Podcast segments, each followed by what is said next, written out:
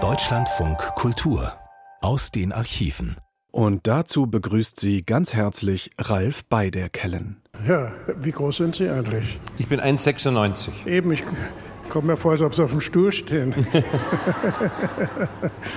er war in mehrerlei Hinsicht einer der ganz Großen des deutschsprachigen Kabaretts, der Österreicher Werner Schneider. Geboren 1937 begann seine berufliche Laufbahn als Journalist. Zum Kabarett kam er durch einen Zufall. Ein Freund stellte ihn Dieter Hildebrand vor. Der Mitbegründer der Münchner Lach- und Schießgesellschaft erkannte das komische Talent des kabarettistischen Nobody Schneider und so entstand aus dem Stand das Duo Hildebrand Schneider. Acht Jahre hielt dieses Dream Team, das die beiden unter anderem zu legendären Auftritten in die DDR führte. Mit Hildebrands Hilfe wurde Schneider zur Marke und das im besten Sinne und in der Tradition der großen österreichischen Kabarettisten wie Fritz Grünbaum, Karl Farkas und Gerhard Bronner, denn auch Schneiders Programme bestanden zu einem großen Teil aus Liedern. Am 2. März 2019, heute vor fünf Jahren, ist Werner Schneider gestorben. Wir widmen ihm deshalb diese Ausgabe von Aus den Archiven. Also es gibt diesen Schneider, den man kennt, so diesen leicht äh, äh, arroganten, leicht besserwisserischen, was mich in weiten Kreisen der Bevölkerung auch entsprechend unbeliebt gemacht hat, was ich sehr schätze. Und der auch von seinem Publikum trotz gelegentlicher Beleidigungen sehr geschätzt wurde. 1996 verabschiedete sich Schneider vom Kabarett zum ersten Mal, denn ab 2008 stand er dann wieder auf der Bühne. 1995 nahm ihn Klaus Pilger aber beim Wort und porträtierte ihn für die Deutschlandfunksendung Brettelzeit. Das Programm, mit dem Schneider sich zum ersten Mal verabschiedete, trug den Titel Abschiedsabend. Vorhang auf für Werner Schneider. Auf Wiedersehen. Auf Wiedersehen. Wiedersehen. Auf Wiedersehen. Taxi. Taxi. Tag. Oh, pardon, jetzt hätte ich beinahe vergessen, mich von Ihnen zu verabschieden. Mein Gott, wenn ich denke, wie oft ich mich, wie oft ich Sie in meinem Leben schon begrüßt habe, immer so offensiv verlogen. Guten Abend, meine sehr verehrten Damen und Herren. Sehr verehrt, wenn das gestimmt hätte, hätte ich mir ja jeden weiteren Satz ersparen können. Im Grunde war ja jeder nachfolgende Satz Ausdruck meiner absoluten Nichtverehrung. Meine sehr verehrten. Ich möchte Ihnen ganz ehrlich etwas sagen. Das Geld, das ich in den letzten 25 Jahren mit Ihnen verdient habe, ist verfressen, versoffen, überwiesen, angelegt. Ich bin ein wohlhabender Kabarentner könnte jederzeit sagen, rutschen Sie mir doch den Buckel herunter. Aber es ist nicht so meine Art. Ich möchte nicht gehen ohne Servus zu sagen. Das wäre irgendwie schlechter Stil. Ich möchte nicht gehen ohne Tritt in den Magen. Denn noch irritiert mich zu viel. Ich möchte nicht gehen ohne deutlich zu machen Warum und vor allem wohin? Ich möchte nicht gehen, ohne mich zu zerkrachen. Mit Freundinnen ich keiner bin, um Missverständnissen vorzubeugen. Ich reime auch diesmal exakt. Ich muss mich vor keinerlei Zeitgeist verneigen. Das Stile vergehen ist ein Fakt. Zum letzten Mal eine Rezension. Zum letzten Mal schreibt, wer er war stehe ab jetzt nur mehr zur Disposition für ein großes Pauschalhonorar. Nur ich möchte nicht gehen, ohne jene zu stören, die ich bisher vielleicht übersah. Ich möchte nicht gehen, ohne Fronten zu klären.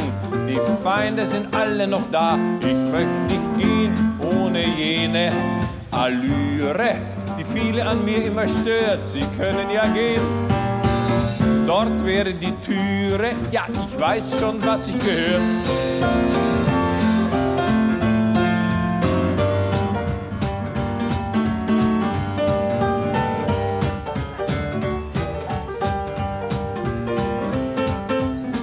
Ich möchte nicht gehen, ohne jene zu stören, die ich bisher vielleicht übersah. Ich möchte nicht gehen ohne Fronten zu klären. Die Feinde sind alle noch da. Auf Wiedersehen.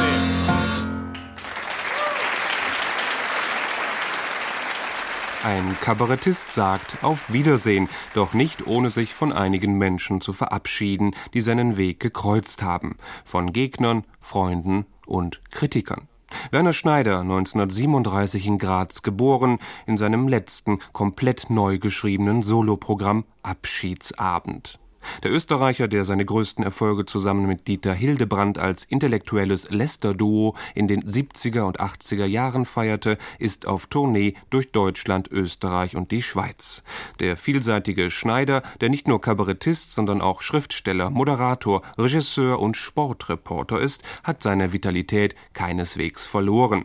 Nur eine halbe Stunde nach einem Auftritt gab er mir ein Interview und zwar dort, wo er sich nach einem solch anstrengenden Tag am liebsten aufhält, in einer quirligen und lebendigen Kneipe. Eine Frage bewegt seine Fans am meisten. Ist der Abschiedsabend wirklich ein Abschiedsabend? Manche Leute glaubten an einen PR-Gag. Die haben schon ähm, 82 nicht geglaubt, wie Hildebrand und Schneider aufgehört haben. Das damals absolute Superduo, dass er die Hallen gefüllt hat. Dann haben alle gesagt, die machen zwei Jahre später die große Comeback-Tournee. Nein, ähm, Wissen Sie, da ist dann, äh, da sind wir anders als die Showleute, nicht? Für uns ist das kein äh, Spielmaterial, dass man sagt, man hört auf oder das ist ein Abschied, sondern das ist genau so gemeint, äh, wie es gesagt wird und so wird es auch stattfinden. Ich habe gelesen in einem, in einem Artikel, dass Sie, was das Kabarett angeht, sich müde fühlen. Ist das richtig? Ja, in einem sehr umfassenden Sinne. Einerseits hängt es mit der eigenen Physis zusammen. Nicht? Das ist ja so, wenn man da zwei Stunden Solo-Kabarett powert, das reißt einen ganz schön her. Und man will ja nicht nachher in der Garderobe hängen und sagen, äh, um Gottes Willen. Ähm, das andere ist, man hat äh, die Inhalte alle strapaziert, rauf und runter und hat, äh, das einmal so formuliert und einmal so formuliert, nicht? hat manches ausgeleiert und, ähm, oder abgeleiert. Und äh, man hat das Gefühl, bei sorgfältiger Überprüfung, dass man sehr vieles mit Sicherheit nicht mehr besser sagen kann, als man es einmal gesagt hat. Wie sieht es denn aus mit Sattheit, Resigniertheit? Äh, Sattheit ist etwas, ähm, das ist äh, durchaus da. Also das meine ich jetzt ökonomisch. Äh, das ist so, dass man ähm, gewisse Dinge nicht mehr machen muss. Oder weil man sie nicht mehr braucht. Resigniert war ich immer, aber ich habe immer Resignation auf der Bühne gestaltet. Das heißt also, wenn man Resignation gestaltet, äh, will man ja, dass das Publikum eine Gegenbewegung bei sich ähm, auslöst. Ich habe immer gesagt, der Resignierte auf der Bühne, das ist eine Molière-Figur, das ist wie der eingebildete Kranke oder das ist wie der Geizige, das ist ein Typus. Und der stellt sich aus, der stellt sich dar und will widerlegt werden. Meine persönliche Resignation ist und die Resignation der Bühnenfigur, die sind nicht immer identisch. Finden Sie nicht, dass manche der Rezensionen zum Abschiedsabend auch ein bisschen wie ein Nachruf klingen? Erschreckt Sie das nicht? Nein. Nein, überhaupt nicht. Nein, ich äh, habe jetzt auch in meinem Lyrikband äh, äh, zwei, drei Gedichte, die sich ja so mit dem absoluten Ende befassen. Äh, ich finde das ganz logisch, dass das in diesem Alter schon angedacht wird, das Ende. Meine Verehrung, Herr IM. Nein, ich habe meinen Stasi-Akt noch nicht eingesehen. Was hätten Sie schon schreiben können? Der österreichische Kabarettist ist im Rahmen seiner politischen Unzuverlässigkeit eher unzuverlässig. Das wäre gar nicht so falsch gewesen. Wenn Sie natürlich geschrieben haben, ich hätte einmal gesagt, im Osten geht die Sonne auf, bekommen Sie eine Ohrfeige. Denn ich habe noch dazu gesagt und wandert entsetzt weiter.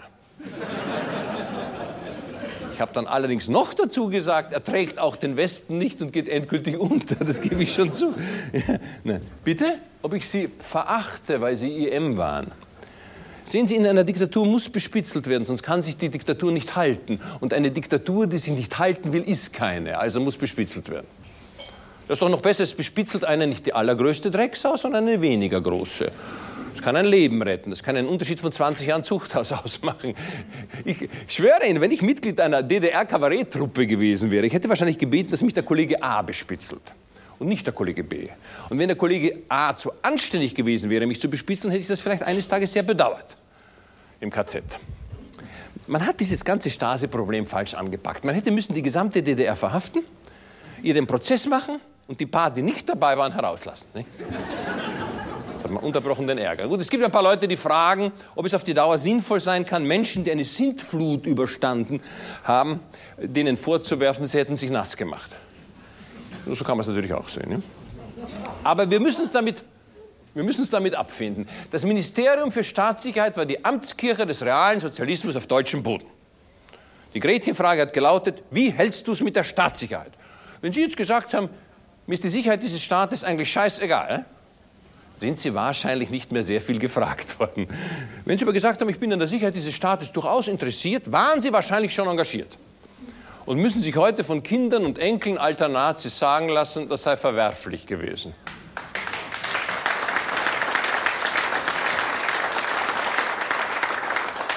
Wissen Sie, wie man diesen Blödsinn nennt? Geschichte. Also, wenn Sie wieder mal bespitzeln wollen, ich stehe jederzeit gern zur Verfügung. Ich wünsche wohl zu notieren. Auf Wiedersehen.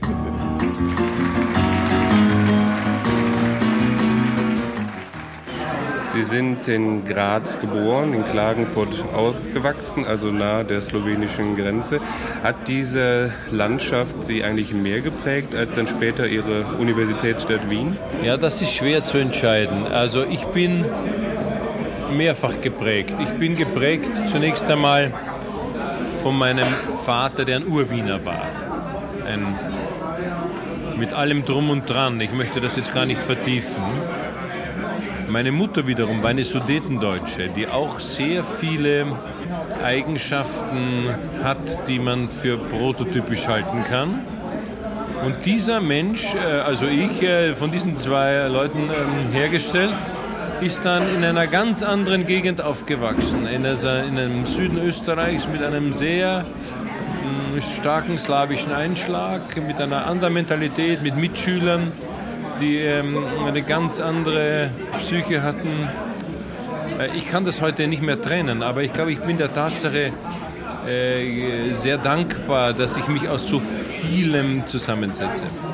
Sie haben mal gesagt, eine problematische Familie sei die Voraussetzung für einen guten Kabarettisten. Was braucht er noch? Wie viel Prozent Neurosen, wie viel Prozent Narzissmus oder was ist noch wichtig? Das entsteht ja alles in der problematischen Familie. Ich habe, seitdem ich das gesagt habe, das mehreren Kollegen gesagt und die haben immer gebrüllt vor Lachen, weil sie zum Teil es schon gewusst haben oder zum Teil dadurch draufgekommen sind. Ich glaube, die Früherkennung ähm, von Verlogenheiten und äh, Ungereimtheiten und ähm, Niederträchtigkeiten äh, schärft die Sinne in der Richtung. Und Früherkennung ist eigentlich in der Familie natürlich am äh, leichtesten möglich. Was war denn in Ihrer Familie die Hauptneurose? Wissen Sie das noch? Eigentlich schon, ja. Also da gibt es zwei, drei Hauptneurosen, aber die eine war was wohl ein, ein gewisses bürgerliches Phänomen ist, die ewige Angst, nach außen nicht gut auszusehen. Also es gab in meiner Kindheit einen Standardsatz, was werden die Leute sagen? Also das war immer die Überlegung, wenn irgendetwas passiert ist, was innerhalb der vier Mauern passiert an Unschönem, äh, da, da war das Schamgefühl bei weitem zu unausgeprägt. Dafür war es nach außen hin ähm, eher übersteigert. Und ich glaube, dass das, ähm, ja, das ist die Satirikerschule. Vielen Leuten haben sie ja stets durch ihre ungewöhnliche Mischung imponiert. Kabarettist, Sportjournalist, Dr. Phil, Entertainer, Autor, Intellektueller nicht zu vergessen. Wieso hat das funktioniert, obwohl in unserer Welt doch eigentlich immer ganz stark ein Kästchen oder Schubladendenken existiert? Es hat ja nicht funktioniert. Es hatte nicht funktioniert. Das Schöne war nur, dass es mir egal war, dass es nicht funktioniert hat. Die Intensität, mit der ich gelebt habe im Beruf, also mit der ich Privatleben und Beruf verknüpft habe, hat es mir erspart, mich mit, dem, äh, mit der Feuilleton-Idiotie so existenziell auseinanderzusetzen. Also die Vielfältigkeit macht frei. Mich hat sie frei gemacht, ja.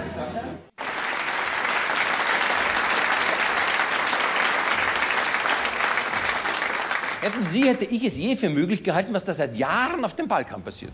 Gut, ein paar gescheite Leute haben immer gesagt, wenn der Tito einmal nicht mehr ist, geht's los. Daher haben wir sie auch so beeilt, diese einzelnen Staaten rechtzeitig anzuerkennen. Wir haben gesagt, wenn die sich schon gegenseitig umbringen wollen, dann sollen sie wenigstens dazu berechtigt sein. Ja, bitte, was heißt denn Selbstbestimmungsrecht der Völker? Selbstbestimmungsrecht der Völker heißt, man darf Krieg führen gegen wen und solange man will. Selbstbestimmungsrecht der Völker heißt Recht auf ethnische Säuberung. Ein kompliziertes Wort, ethnische Säuberung, muss man vielleicht erklären heute nach modernem Sprachgebrauch. Also wenn zum Beispiel heute in München vor dem Hofbräuhaus ein Bayer einen Preußen erschlägt, ist das kein Mord mehr, sondern eine ethnische Säuberung. Also wir Österreicher wollten unbedingt mitkämpfen auf dem Balkan, aber wir dürfen nicht aus völkerrechtlichen Gründen, daher wollen wir das die anderen. In Paris erzählt man sich, die Österreicher wollen auf dem Balkan unbedingt für Frieden sorgen, bis zum letzten Franzosen.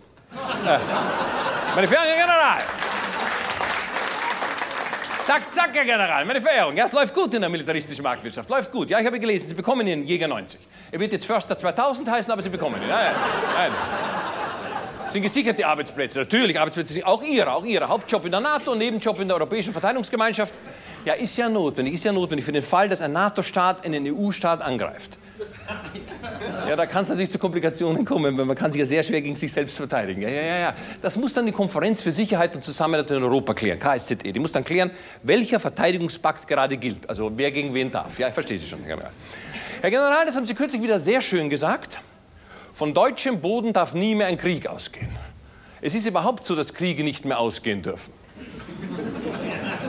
Die Voraussetzung, die Voraussetzung dafür, dass Kriege nicht mehr ausgehen, die schafft natürlich nur ein funktionierender Waffenhandel. Daher gebührt den Grünen ja eins auf die Schnauze, die unterbrochen Waffenproduktion verbieten wollen. Zum Glück gibt es Gewerkschaften.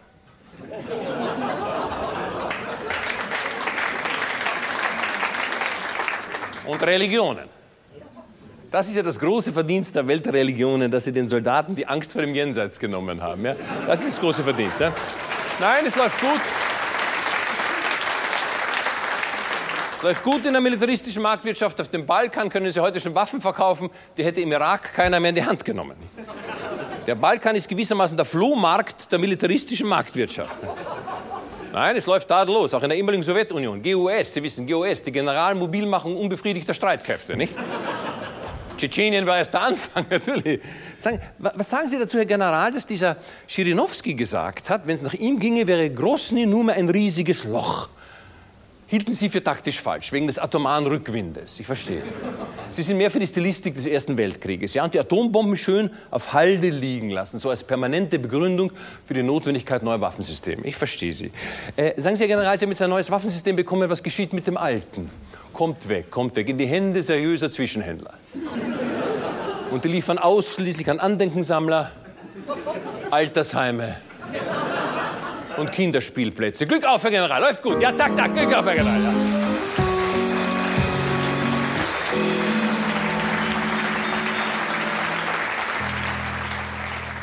Wie wichtig ist Sport für Sie in Ihrem Leben?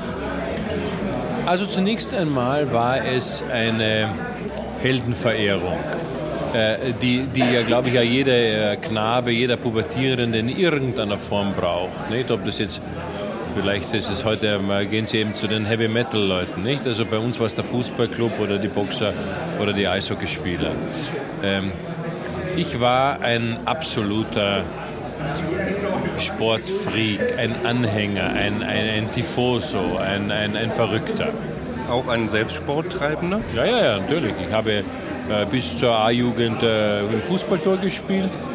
Nachdem ich aufgrund dieser Anhängerschaft sehr viel von Sport verstanden habe, hat sich das gepaart mit meiner zweiten Anlage, nämlich äh, die Dinge kritisch zu betrachten. Und so konnte ich sehr früh Sport kritisch betrachten und gleichzeitig was davon verstehen. Das ist ja das, was zum Beispiel so vielen Theaterkritikern und nahezu allen Kabarettkritikern abgeht. Sie können zwar kritisch betrachten, aber sie verstehen nichts davon. Und die, die was davon verstehen, können, nichts, können nicht kritisch betrachten. Also das ist manchmal, also ähm, einmal fehlt der linke Arm und einmal fehlt der rechte Arm. Ähm, ich hatte auf diesem Gebiet rechtzeitig zwei Arme. Und dann kam in dritter Instanz etwas anderes dazu, eine, eine Beobachtung, die ich ähm, auch mehrfach äh, formuliert habe. Ich bin draufgekommen, dass für mich gesellschaftliche Zusammenhänge nirgendwo so mühelos nachweisbar sind wie im Sport. Alles, was in Ökonomie, äh, Soziologie, Politologie passiert, äh, also politisch im Sinne von kommunalen Bereich und so, passiert im Sportwesen. Und wer über unsere Gesellschaft Bescheid wissen möchte, muss nur Sportfunktionäre, Sportverbände, Sportvereine studieren und das hochrechnen. Exakter kriegt der Gesellschaft gar nicht mehr zustande.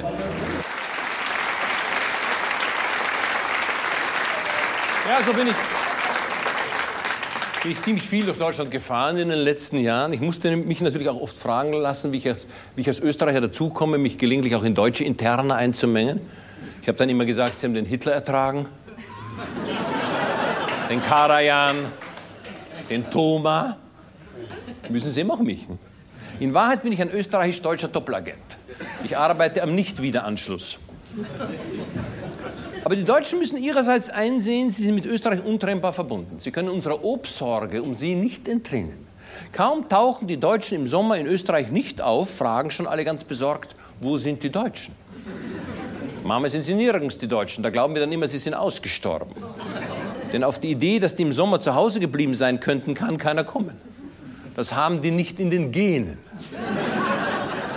Ganz im Gegenteil, der Deutsche hat ein geradezu seismografisches Gefühl für das Aufspüren neuer oder wieder entdeckt, zu entdeckender Urlaubsparadiese. Zuletzt die dalmatinischen Strände. Nicht?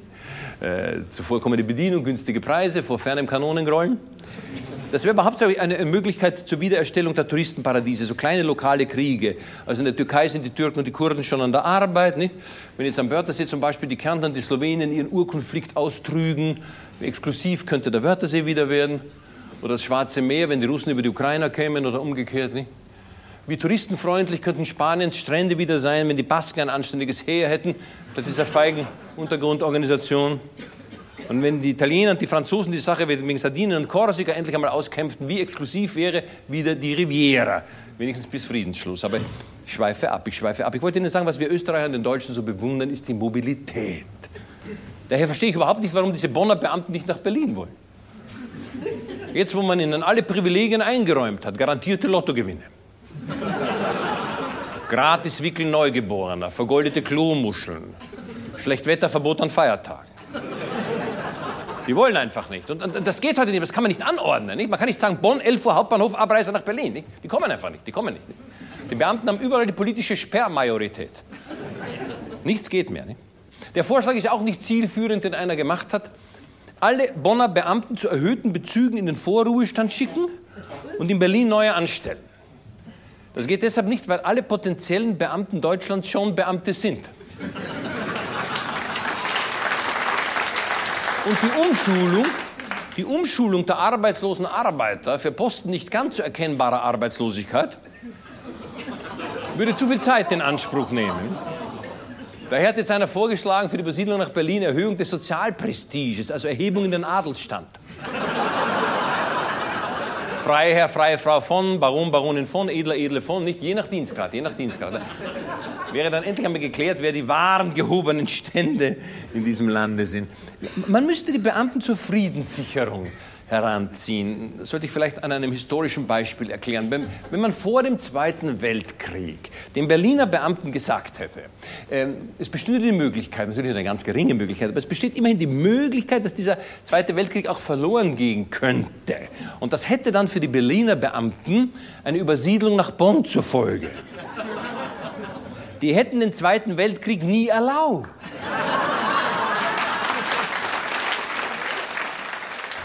Vielen sind Sie natürlich als Sportjournalist, als Sportmoderator bekannt, natürlich allen als Kabarettist, aber nicht ganz so vielen sind Sie als Buchautor bekannt, obwohl Sie haben schon vor 15, nein, vor 20 Jahren Roman geschrieben, veröffentlicht, Erzähl, Erzählungen, Erzählbände herausgegeben.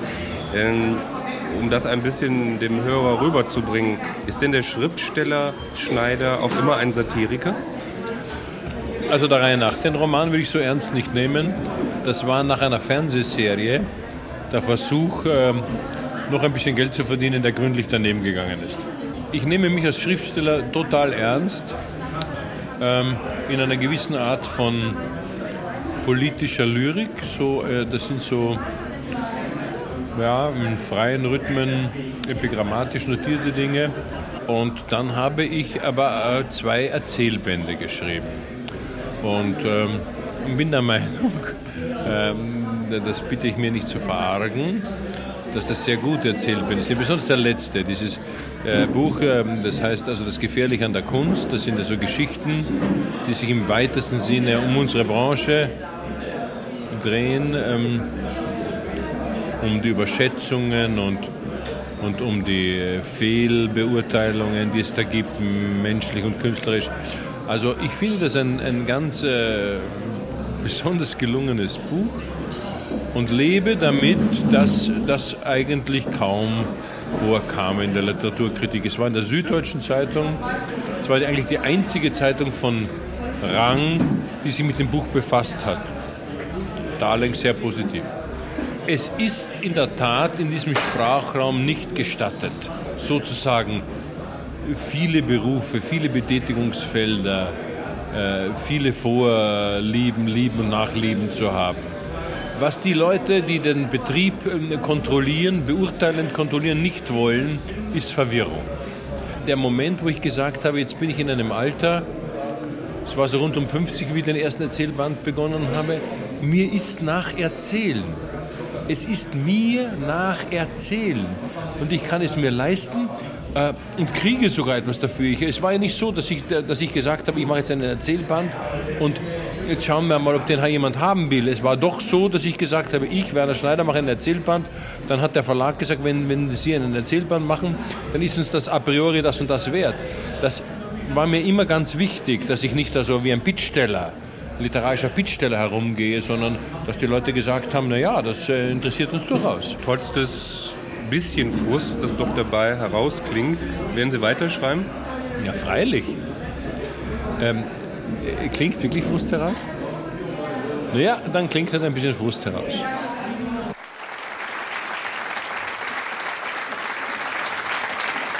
Herr Kulturdezernent, Herr Kulturdezernent, Sie haben die Zeichen der Zeit erkannt. Sie haben erkannt, dass Kultur heutzutage eine Frage der Verpackung ist. Daher sorgen Sie auch in Ihrer Kulturstadt flächendeckend für Kulturtage, Kulturwochen, Musiktage, Musikwochen, Tage neuer alter Kammer und sonstiger Musik, Gitarrennächte, Trompetenfestivals, Haydn-Symposien, Bach-Beethoven, Brahms-Akademien. Sie haben die Freiluftbühnen errichten lassen. Sie haben die Burghöfe revitalisiert.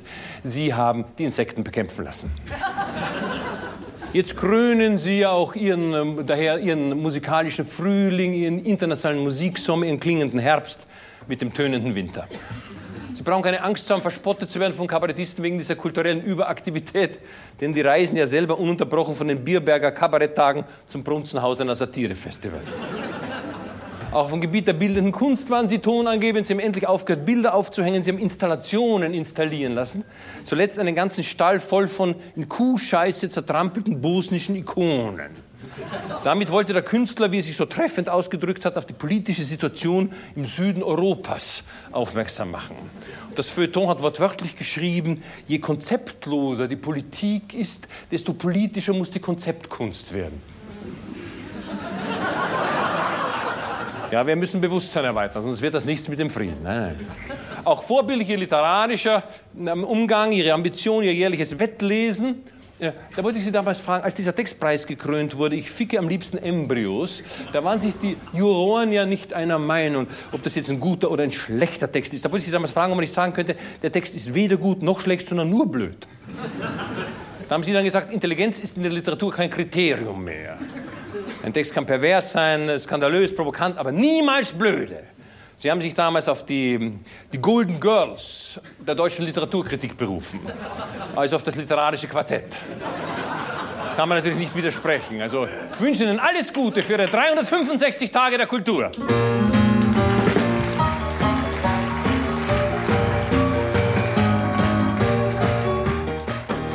Kommen wir zum Abschiedsabend. Von wem haben Sie sich alles verabschiedet? Haben Sie sich ein paar Leute vergessen? Na, viele. Vergessen habe ich sie nicht. Gestrichen habe ich sie. Weil ich kann ja kein sechs Stunden Programm spielen, kann acht Stunden Programm spielen. Sondern es ist einfach so, ich bin in der glücklichen Lage, das sage ich in aller Arroganz. Ich Ich habe mein Leben lang nie die Situation erlebt, wo ich gesagt habe, ich bin zu kurz, ich muss noch irgendeine Nummer erfinden, damit ich das Eintrittsgeld verantworten kann. Ich war immer zu lang und habe eingestrichen. Und so war es auch hier. Nicht? Also ich, ich glaube, ich habe dieses Programm Abschiedsabend von vier Stunden auf zwei eingedampft.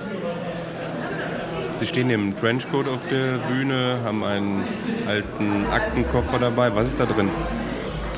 Da sind die Dinge drinnen, von denen ich behaupte, das ist dann natürlich ein Theatermittel, dass es also immer mein äh, Material gewesen wäre. Das ist also, das ist die jeweilige Tagespresse, das ist die Kulturpresse, das ist die rechtsradikale Presse, die ich immer gelesen habe und das sind dann so äh, Ausnahmedinge am Rande, zum Beispiel ein Gourmetführer. Denn, denn ähm, Gourmetkritik ist etwas gesellschaftlich enorm Relevantes.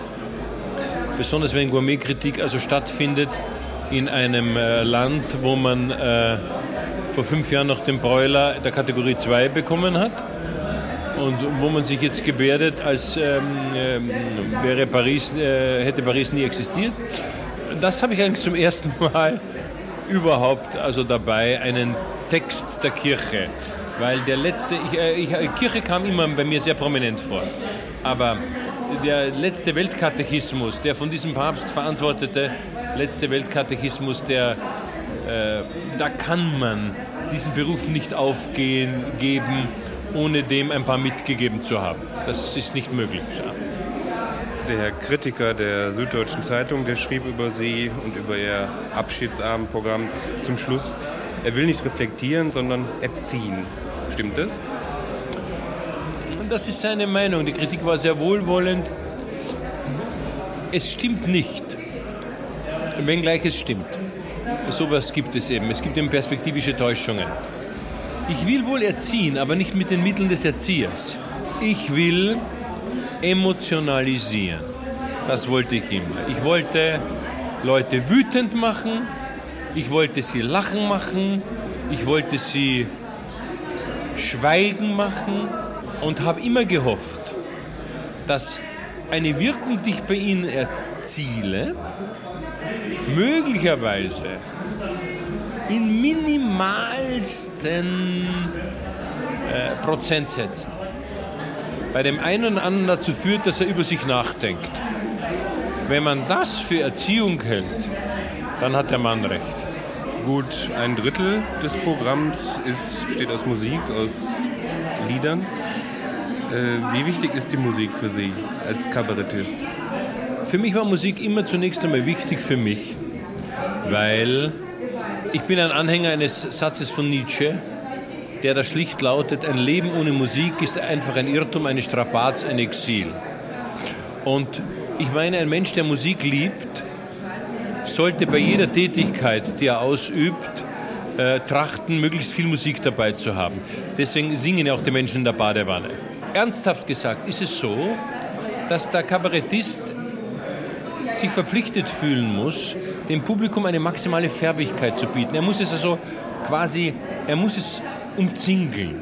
Er muss es mit dem versuchen, mit dem versuchen. Er muss einmal von links kommen, einmal von rechts kommen.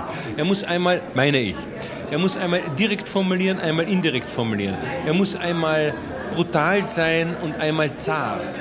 Und zu diesen Spielarten, die es da gibt, gehört im Wesentlichen Musik. Musik transportiert. Trans Musik transportiert Gedanken, transportiert Stimmungen. Musik fasst zusammen. Lieder haben bei mir sehr gerne äh, den Stellenwert, dass ich etwas aufreiße, eine Stimmung aufreiße, einen Gedanken aufreiße und das, was man früher einmal im Mittelalter Moral und christliche Nutzanwendung genannt hat, das ist dann das Lied.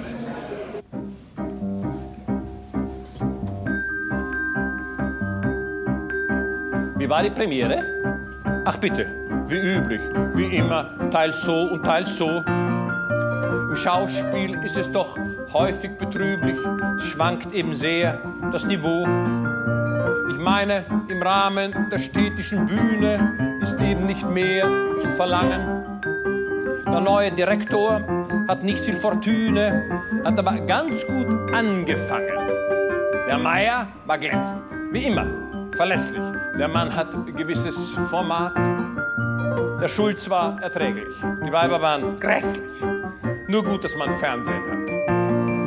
Der Meier, der zählt immer schon zu den Guten. Warum geht der Mann denn nicht nach? Äh, wenn ich den so sehe, dann möchte ich vermuten, der spielt auch in Berlin erstes Fach.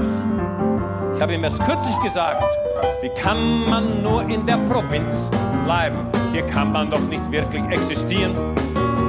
Es muss der Ehrgeiz doch den Menschen antreiben. Er muss sich doch nach oben orientieren. Die Enge, die Zwänge, die Rathausempfänge, da ist für sie auf Dauer nichts zu holen. Sie fehlen doch bitte der Großstadtelite. Ein Typ wie sie gehört in Metropolen. Ja, wie kann man nur in der Provinz bleiben? Wie kann man sich sein Leben so zerstören? Wir Bürger freilich können das Geschäft betreiben, weil wir in Wahrheit nicht dazugehören. Wie kam ich denn darauf? Ach ja, die Premiere. Wir sind schon seit Jahren abonniert. Es ist kulturell eine große Misere. Der Meier ist auch schon verspielt. Erstaunlich, wie manche für immer versauern. Sie schaffen ihn nicht diesen Sprung. Bürger der Stadt waren früher mal Bauern. Der Szene fehlt jeglicher Schwung. Sie fragen nach den Kindern. Ach, die haben Flausen. Der Älteste findet's hier öd. Ich sag ihm, so lass doch dein Erbe nicht sausen. Das Bett ist gemacht, sei nicht blöd. Drei Apotheken, das ist doch nicht wenig. Was Besseres findest du nicht. Studier Pharmazie, dann bist du hier König. Da sagt mir der Kerl ins Gesicht, so als ob er mich nachmachen würde. Wie kann man nur in der Provinz bleiben? Hier kann man doch nicht wirklich existieren. Es muss der Ehrgeiz doch den Menschen antreiben. Er muss sich doch nach oben orientieren. Die Enge, die Zwänge, das Spießergedränge, da scheiß ich doch auf deine ganze Kohle. Ein Graus hier, nur raus hier, ich bin nicht zu Haus hier. Und wenn ich mir mein Geld auf Straßen hole, der Bub will nicht in der Provinz bleiben. Wie kann er sich sein Leben so zerstören? Er kann doch wie wir hier sein Geschäft betreiben und wie die Eltern nicht dazugehören. Ja, sind wir denn Provinz?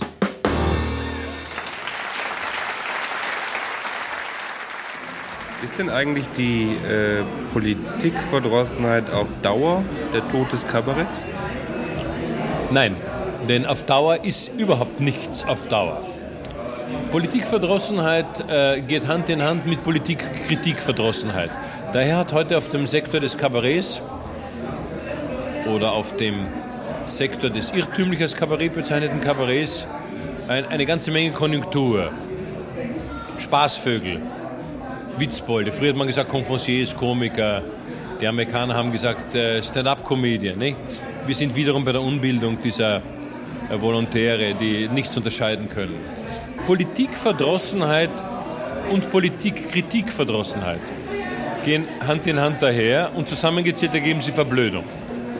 Nun verblöden ja aber Menschen nicht, sondern nur vorübergehend. Sie verblöden ja nie endgültig. Die Politkabarettisten von morgen sind heute 12, 14 Jahre alt. Die, die, werden jetzt sechs Jahre älter werden und werden dann, wenn sie 20 sind, 22, 24 ins Kleinkunsttheater gehen und werden diese Leute sehen, die ununterbrochen erzählen von der Blasenschwäche ihrer Tante, von den ersten Filzläusen, die sie gehabt haben, von der Hartnäckigkeit ihrer Schuppen und, wer, und werden sehen, dass es da ein 40-jähriges Publikum gibt, das sich also wirklich auf die Schenkelhaut verlachen, und Sie werden dann in der Zeitung lesen, dass der Kabarettist ähm, XY gastiert hat. Und dann werden diese 20-Jährigen sagen, erstens einmal verachten wir das Publikum, das hier lacht. Und zweitens einmal, wenn wir in alten Büchern nachlesen, dann war doch Kabarett früher einmal was anderes. Und dann wird das politische Kabarett noch einmal, oder nicht noch einmal, sondern wieder entstehen und es wird immer wieder entstehen. Denn Niemand von uns kann sich noch eine Gesellschaft vorstellen, in der es keinen Grund gibt zu kritisieren. Und solange es Menschen gibt, die künstlerisch kritisieren wollen, mit künstlerischem Anspruch, solange wird es Kabarett geben. Sie vertrauen also auf die Wellenbewegung der Geschichte. Ich vertraue nicht. Es ist mir im Grunde scheißegal. Ich bin ja dann schon tot. Ich äh, setze es voraus. Aber es würde Ihnen wehtun, wenn es das Kabarett nicht mehr gäbe. Ist mir was nach mir passiert, ist mir ganz egal. 1996 wird der Abschiedsabend nicht mehr gespielt. Was machen Sie dann? Ja, also das, was ich schon immer mal gemacht habe, nämlich seit der Geburt leben. Das ist einmal das, das Primäre. Nicht? Also Essen, Trinken, Atmen, Schlafen. Wir wollen das jetzt gar nicht vertiefen in die Details. Nicht? Dann werde ich was zum, bei mir so eine, die Funktion hat von Essen und Trinken, schreiben. Also eben nicht mit dem Genieanspruch, sondern als Lebensfunktion. Dann werde ich vielleicht das eine oder andere vorlesen, aufsagen, werde inszenieren. Ich bin ein ein, ein, ein äh, absolut ambitionierter Theaterregisseur, der gerade einen sehr großen Erfolg hinter sich hat. Ich habe in Wien am Theater der Josefstadt die letzten Tage der Menschheit von Karl Kraus bearbeitet und inszeniert. Und dann werde ich vielleicht eine größere Prosa schreiben und da äh, werde mein Gedichtband vorstellen, werde Chansons schreiben, werde Chansons singen, werde vielleicht das bei einem oder anderen Kabarettgala auftreten mit, mit einem kleinen ähm, Detail, nicht mehr mit einem abendfüllenden Programm und werde hoffentlich noch eine Zeit lang ähm, gesund sein.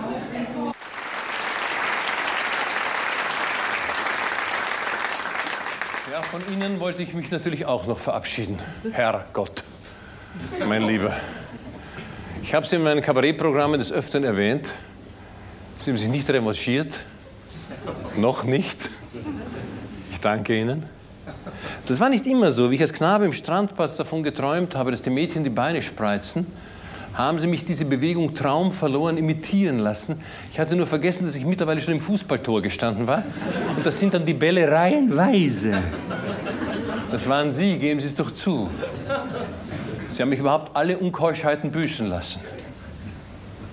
Aber Sie konnten sie nie verhindern. Können Sie sich noch erinnern, wie ich ihn zum letzten Mal gebeichtet habe? Mit zwölf? Ich hatte keine Sünden. Es war mir peinlich.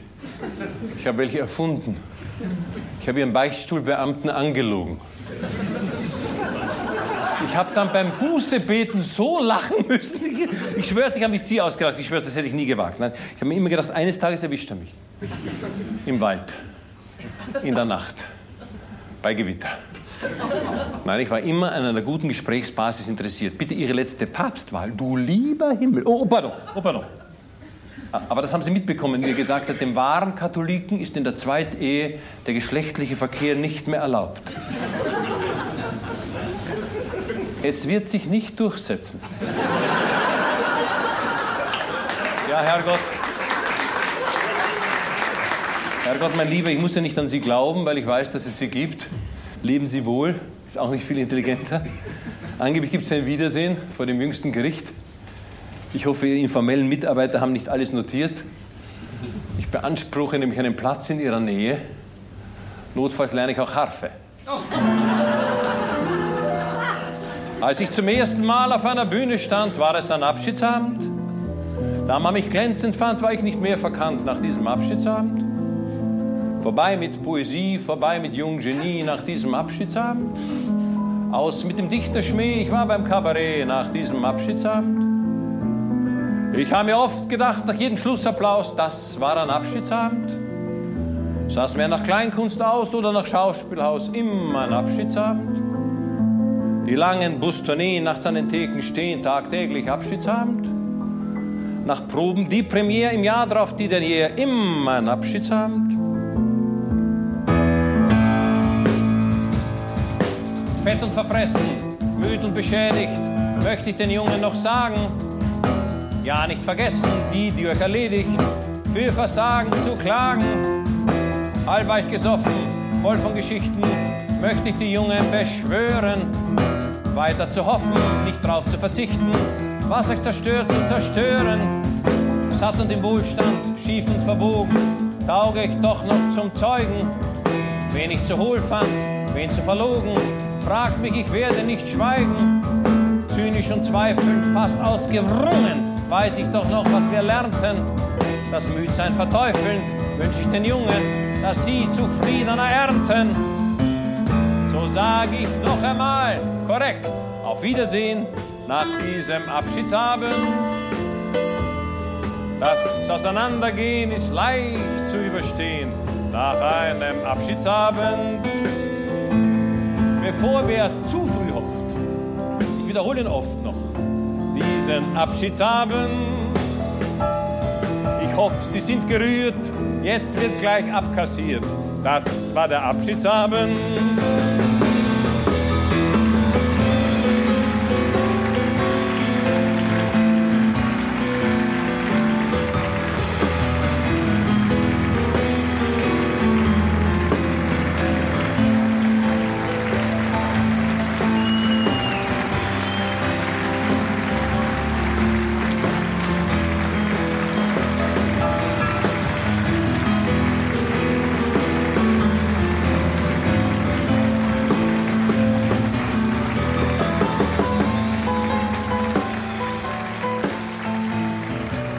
Werner Schneider und sein erster Abschiedsabend, gesendet am 30. September 1995 in der Deutschlandfunksendung Brettelzeit.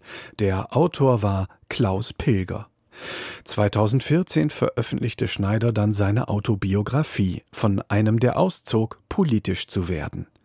Am 15. März des Jahres interviewte die Kollegin Susanne Führer Schneider auf der Leipziger Buchmesse. Dort erläuterte er ausführlich, inwiefern seine Kindheit den Grundstein für seine Karriere als Kabarettist legte. Werner Schneider muss man nicht mehr vorstellen, besonders nicht in Leipzig. Aber vorstellen wollen wir heute sein neues Buch von einem, der auszog, politisch zu werden. Und ich freue mich sehr, dass Sie hier sind, Herr Schneider. Ich freue mich auch. willkommen. Dankeschön. Danke. Fangen wir doch mal hübsch chronologisch an, wie auch in Ihrem Buch nämlich mit dem Kind, dem Buben Werner Schneider, der schon als Kind, wie später der politische Kabarettist, ein, wie Sie schreiben, ein sehr informiertes Kind war. Und das in den Kriegszeiten, das war ja durchaus ungewöhnlich. Ja, zwangsläufig, nicht? wenn man Eltern hat, die diskutieren, ob der Krieg noch zu gewinnen ist, ob die V2, also die Vergeltungswaffe 2, vielleicht noch eine Wende herbeiführen kann. Wenn man von der Mutter belehrt wird, dass der General Paulus in vor und um Stalingrad den Hitler verraten hat, weil er eine Schlacht verloren gab. Äh, wenn man hört, dass der Admiral Rommel in Afrika versagt hat, dann beginnt man nachzudenken. Und wenn man, von, wenn man einen Vater hat, der einmal sagt, äh, das Volk der Juden hat das selbst verschuldet, sein Schicksal, und bei anderen Gesprächspartnern dann wiederum sagt, es ist grauenhaft, was man diesem hervorragenden Volk angetan hat, dann beginnt ein geistig waches Kind, damals war ich noch geistig wach, zu fragen, wie das passieren konnte. Ich würde sagen, heute sind Sie nur nicht mehr Kind, aber ansonsten stimmt alles noch. Manchmal kindisch, aber Kind nicht mehr. Sie sagen, wie wird man Satiriker? In der Familie. In der Familie, ja. Was gab denn da Anlass äh, für Satire? Es ist möglich, dass es in meiner Familie nicht so extrem war, aber ich habe es als extrem empfunden. Diese innere Wahrheit der Familie und die Außendarstellung. Dieses ewige Frage, die ewige Frage, was werden die Leute sagen? Wie, wie, wie spricht man über uns? Was innerhalb der Familie passiert ist, war offenbar weit weniger wichtig ein Kind kann das noch nicht intellektuell so erfassen, aber es merkt, da stimmt was nicht. Und es kommt dann der Tag, wo man darüber zu spotten beginnt. Das ist die Geburt des Satirikers. Das ist ja dann auch eine sehr gesunde Regung. Andere liegen dann jahrelang beim Psychoanalytiker auf der Couch. Ja, ja, natürlich. Das Lachen ist natürlich erspart einen äh, jede Psychoanalyse. Und es war auch eine interessante Kombination. Ihre Eltern, Sie beschreiben das ein bisschen. Ihr Vater, wie Sie gerade schon erzählten, ein ganz schwerer Opportunist und Ihre Mutter eine Männerhasserin. Männerhasserin ist falsch, Männerverächterin. Ah. Das, also das Mannestum, das Männliche, das Ritterliche, das Militante mochte sie nicht. Aber sie hat gleichzeitig auch ein paar, naja, gewachsene äh, äh politische Vorurteile gehabt. Zum Beispiel in der, in der Rassenlehre waren die Slawen für sie sozusagen Menschen einer zweiten Kategorie. Oder sie hat mir immer gesagt, die Franzosen sind ein degeneriertes Volk. Ich, hab, äh, ich musste ähm, die Pubertät überstanden haben, um zu wissen, was sie damit gemeint hat. Also man kann sagen, dass sie zwei Dinge waren die Grundlage, um aus ihnen einen politischen Menschen äh, zu machen, nämlich der Krieg und die eigene Familie. Ja, der Krieg und das Kriegsende. Denn ich war einmal bei der ersten, beim ersten Bombenangriff auf die Stadt Klagenfurt, die Stadt meiner Jugend, war ich auf der Straße und habe gesehen, Bomben fallen, respektive ich bin dann gerade noch in einen Keller mit meiner Schwester geflohen. Beim Heimgehen habe ich damals, wir waren im Kino, brennende Häuser gesehen. Da beginnt man zu denken, die Romantik, die man als Kind gehabt hat, man nimmt da so eine Panzerfaust in die Hand und knallt jetzt russische Panzer ab, die war dann schön langsam dahin. Dann ging sie zur Schule und da hatten Sie, kann man vielleicht so sagen, ein literarisches Erweckungserlebnis. Durch einen Lehrer lernten Sie nämlich Erich Kästner kennen und das war für Sie. Das war für mich eine Sensation. Äh, wobei ich jetzt sagen muss, dieser Lehrer war für Literatur nicht zuständig. Das war der Philosophieprofessor, beziehungsweise Psychologie hat er auch unterrichtet. Und der hat uns aber in weiser Kenntnis des Lehrkörpers gesagt, da ich weiß, dass ihr in Deutsch nichts lernt, lese ich euch jetzt ein paar Gedichte vor. Und da hat er viel Lyrik vorgelesen, die mich schon interessiert hat, ich nur nicht mochte. Zum Beispiel Gottfried Benn mochte ich nicht wegen dieser Absage an die Welt. Das war mir zu, ja, schwer, zu was. Das war mir eben zu. Aber eines Tages hat er politische Lyrik von Erich Kästner vorgelesen, den kannte ich als Jugendbuchautor. Hatte nie gewusst, dass der eine fantastische politische Lyrik geschrieben hat. Und dieser Tonfall hat mich äh, wirklich elektrisiert. Ich bin dann in die Leihbibliothek gegangen, habe mir von Kästner bei Durchsicht meiner Bücher ausgeborgt und dort steht im Vorwort die Geschichte der Bücherverbrennung durch die Nazis und da habe ich mir dann äh, Namen aufgeschrieben, was ich vielleicht auch noch lesen könnte. Und da war zum Beispiel Kurt Tucholsky dabei und so ist eigentlich alles entstanden. Ich habe ja ein paar ein paar Sachen aus dem Buch erfahren, die ich nicht wusste, dass Sie bis heute keinen Führerschein haben und glaube ich auch nicht mehr vorhaben, ihn zu machen, dass Sie Patriot sind und vom Verlag habe ich erfahren, dass Sie das Manuskript Ihres Buches tatsächlich auf einer Schreibmaschine getippt haben. Ja, ich bin, ich erinnere mich, dass wir, wie wir jung waren, haben wir, und wenn wir Menschen besonders verachten wollten, haben wir gesagt, der Mann ist tiefstes 19. Jahrhundert. Ich kann heute von mir sagen, ganz ohne Verachtung, ich bin tiefstes 20. Jahrhundert. Die jungen Menschen, die aus dem 21. Jahrhundert, sollen diese neuen Technologien bitte alle benutzen, aber mich sollen sie damit in Ruhe lassen. Internet ist für Sie Neuland. Pardon? Das Internet ist für Sie Neuland. Das Internet ist für mich nicht nur Neuland, sondern ich halte diese Medien auch in ihrer Unbeherrschtheit für eminent gefährlich, denn es, der, es kann jetzt der Exhibitionismus der Vollidioten beginnen. Sie haben, Sie haben eine Möglichkeit, Sie haben jetzt eine Möglichkeit, Meinungsbildung, die Trottelei zur Meinungsbildung zu machen. Das muss man sorgsam kontrollieren, bitte. Das war das Schlusswort von Werner Schneider, der am 2. März 2019 verstarb. Und das war's für diese Ausgabe von Aus den Archiven. Und mein Schlusswort lautet, machen Sie's gut und wenn Sie Lust haben, dann hören Sie sich doch ein paar andere Sendungen aus unserer zeitlosen Serie an. Eine gute Zeit wünscht Ihnen Ralf Beiderkellen.